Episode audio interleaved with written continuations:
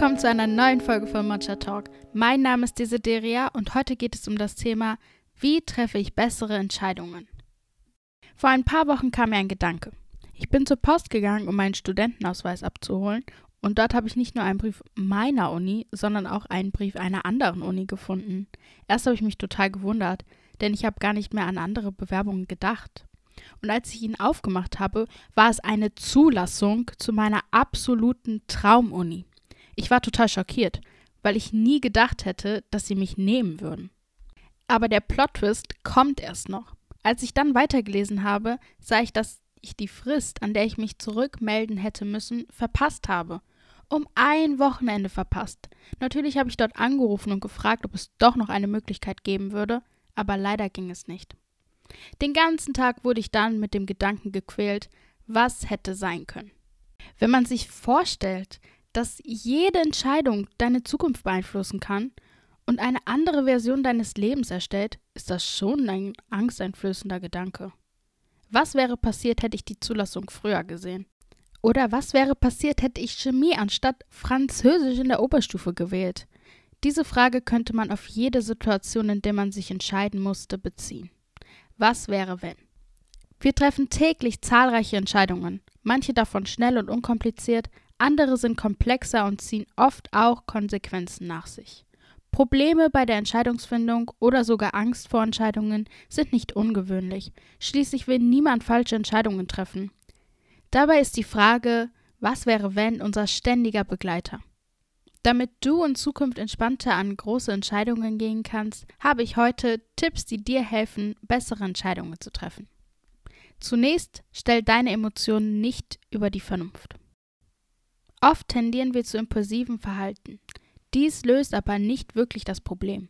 Es führt zur Verzerrung unserer Wahrnehmung, wir fangen an, Fakten zu ignorieren, umgeben uns mit Menschen, die uns zustimmen, oder legen uns Fakten so zurecht, dass sie zu unserer Meinung passen. Wenn dir eine Entscheidung zu nahe geht, nimm dir Zeit, um sie wirklich zu überdenken. Man sagt nicht umsonst eine Nacht darüber schlafen. Es hilft, einen klaren Kopf zu behalten und du handelst nicht nur aus dem Moment heraus. Mach dir eine Pro- und Kontraliste. Bedenke beide Seiten jeder Option und vergleiche sie. Über- oder unterschätze dich nicht. Jeder von uns macht Fehler und trifft nicht immer ins Schwarze. Wichtig ist es, dass du rational bleibst. Sei nicht zu zuversichtlich, aber auch nicht zu ängstlich mit deiner Wahl. Versuche auch aus deinen Fehlern zu lernen. Analysiere deine letzten großen Entscheidungen und frage dich, was lief schief und was hat dir geholfen.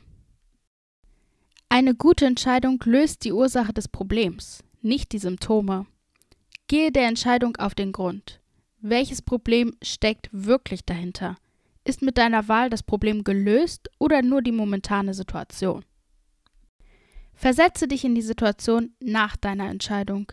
Jede Entscheidung zieht Auswirkungen mit sich, ob positive oder negative. Sei dir bewusst, dass deine Wahl verschiedene Endszenarien mit sich bringt. Um sich dieser bewusst zu werden, gibt es zwei verschiedene Methoden, die du anwenden kannst. Die erste ist, die 10-10-10-Methode. In dieser stellst du dir vor, wie dich deine Entscheidungen in 10 Minuten, 10 Monaten oder in 10 Jahren beeinflusst. In der zweiten versetzt du dich in dein zukünftiges Ich und fragst dich insbesondere, was schiefgelaufen ist. Male dir dein Worst-Case-Szenario aus. So fokussierst du dich auf mögliche Risiken. Oft neigen wir dazu, Entscheidungen zu katastrophisieren. Dabei können wir die meisten Entscheidungen rückgängig machen. Dieser Gedanke hilft dabei, den Druck herauszunehmen.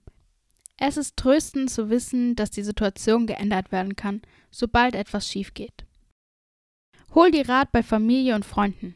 Sprich mit deinen Liebsten, frag sie um Rat und erzähle von deinen Bedenken und Ängsten. Sobald du deine Ängste geäußert hast, fühlst du dich gleich besser.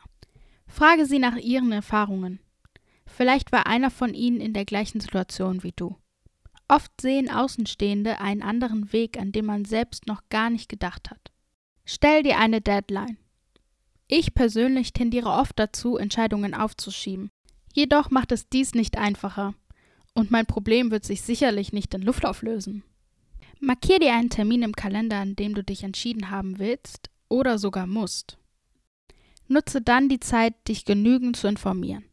Wir treffen klügere Entscheidungen, wenn wir uns vorher genügend über unsere Optionen informiert haben.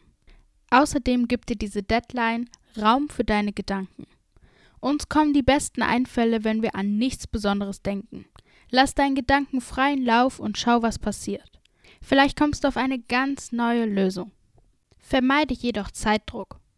Wenn wir gestresst sind, schüttet unser Körper Stresshormone aus, welche unser Denken blockiert. So wird dir die Entscheidung auf jeden Fall nicht leichter fallen. Als Abschlusswort kann ich nur sagen, es gibt keine perfekte Entscheidung. Türen zu öffnen heißt auch, Türen zu schließen.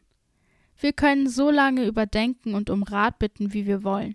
Im Endeffekt wissen wir nie, was alles auf uns zukommen kann. Verzeihe dir Fehlentscheidungen, denn du hast für dich in dem Moment die bestmögliche Entscheidung getroffen. Das war's auch schon mit der heutigen Folge. Ich hoffe, es hat dir gefallen. Wir hören uns nächsten Montag um 18 Uhr wieder und bis dahin noch eine wunderschöne Woche. Schreibt mir gerne eure Ideen und Feedback per Instagram at Matcha Podcast. Bis dann!